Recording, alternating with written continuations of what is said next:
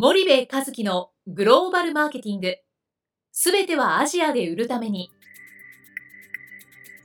ポッドキャスト森部和樹のグローバルマーケティング。すべてはアジアで売るためには、過去10年間で1000社以上の海外展開の支援を行った森部和樹が、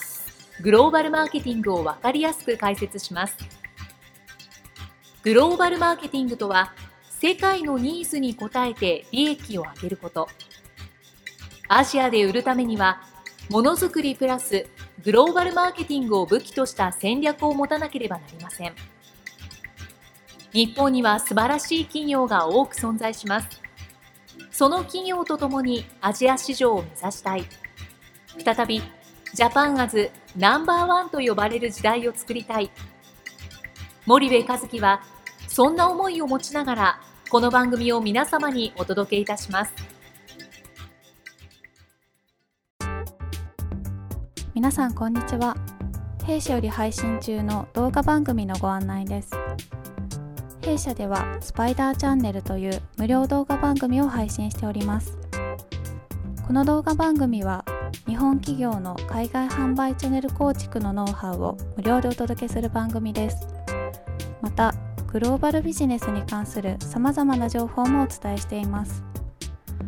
毎週火曜日金曜日の週2回配信。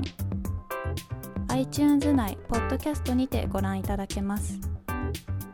iTunes にて番組タイトル名スパイダーチャンネル。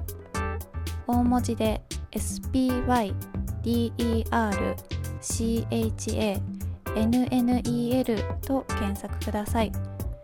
自動で最新動画がお手元に届く購読手続きが行えます。ぜひご覧ください。こんにちは、ナビゲーターの東忠夫です。こんにちは、森部和樹です。じゃ森部さん、前回の引き続きなんですけど、はい、まあ、結構その現地法人の組織がアンバランスになっていると、はい、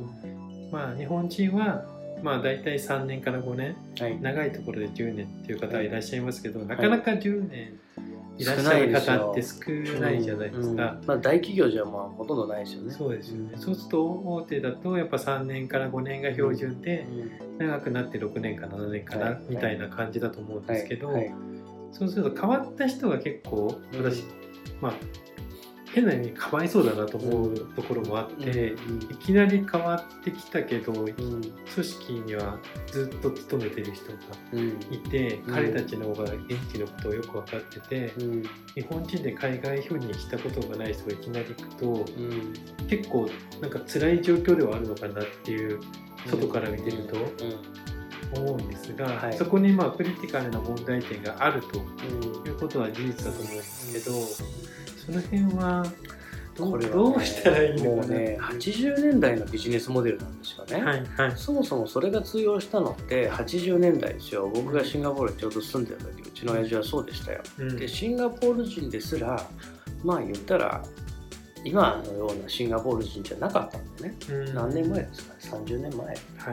うん、でそうするとその時代はあのアジアに優秀な人なんていうのはそもそも民間企業が採用できるような時代じゃなかったわけで、うん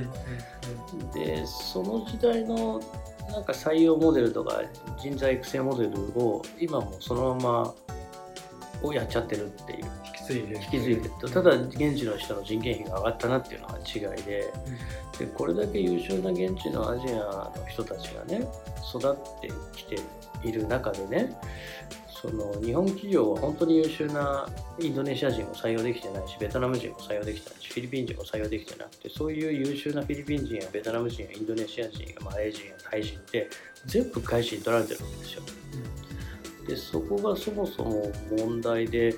広い会社だと部長の現地人部長いるじゃないですか。でその人よりも役職が低い日本人の方が当然高いお給料をもらい、うん、暗黙の了解値の中でその日本人のは上みたいな、だから日本語ができることが結構すごく重要なあのなんだろう要素になっちゃって。る採用的な、うん、でいるでしょ？なんか通訳がやたら幅利かしちゃってるような会社とか。うんうんあと日本語ができる人が出世しちゃううん現地人のね、うんうん会社とか。う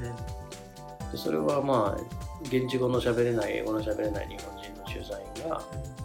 その人が必要だからうんうんうん。そうなっているみたいな。うん。でこの問題は中国でもまあ散々昔から言われていて、でいやいやうちはもう現地によるあの現地法人マネジメントができてますっていう会社も結構いるんですよ。うん。なんだけども中入ってみると確かに現地人をトップに立ててるんだけども、お目付け役の日本人がしっかりいたりとか、うんでその日本人が、まあ、現地のことよく分かってないから、まあまあ、承認員押すだけかな仕事みたいなね。そういう会社結構ある、今日はなんか否定的ですね僕ね、でもねでもまあそれだけ人材が育ってきているのにうん。それを取り直しているところにまだまだ伸びる余地があるということですよね。まあ逆に返したらそうですね、そうするとやっぱり日本人を派遣してうん。高い年収と、まあ、駐在手当がついて、うまあ、車がついてうん住居がついてん。経費使ってうん。って考えるとその現地の優秀な人を何人も雇った方が最終的には長い目で見るとビジネス的にはいいんじゃないですよ、うん。だって日本人ができることってなんか自分でもできませんか？うん。うん。でそう考えると僕だったら僕が本社のねうんその送り込む人だったらね、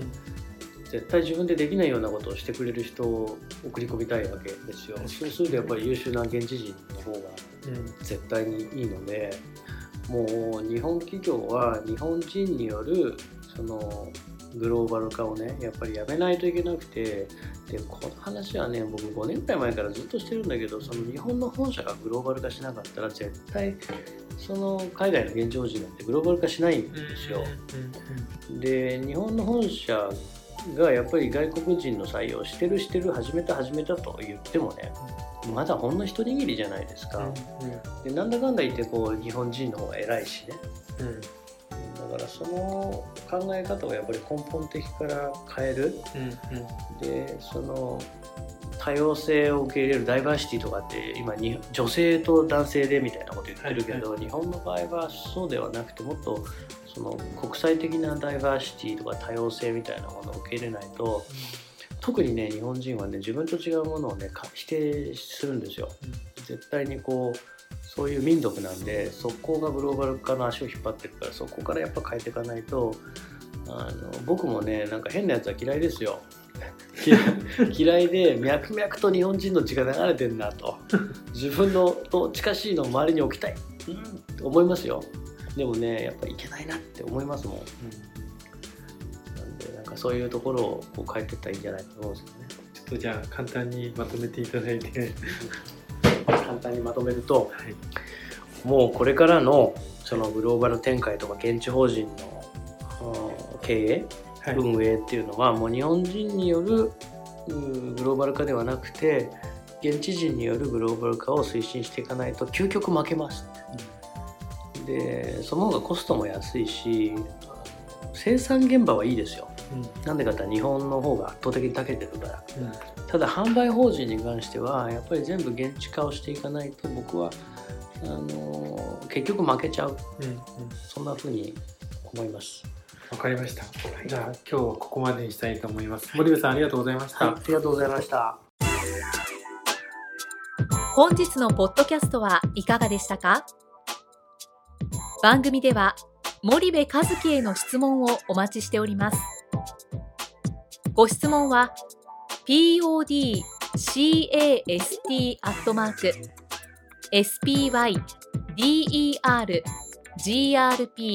.com ポッドキャストアットマークスパイダー grp.com までお申し込みください。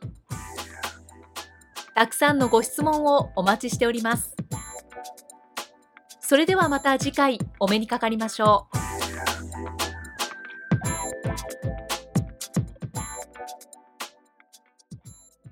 森部和樹のグローバルマーケティング。この番組はスパイダーグループの提供によりお送りしました。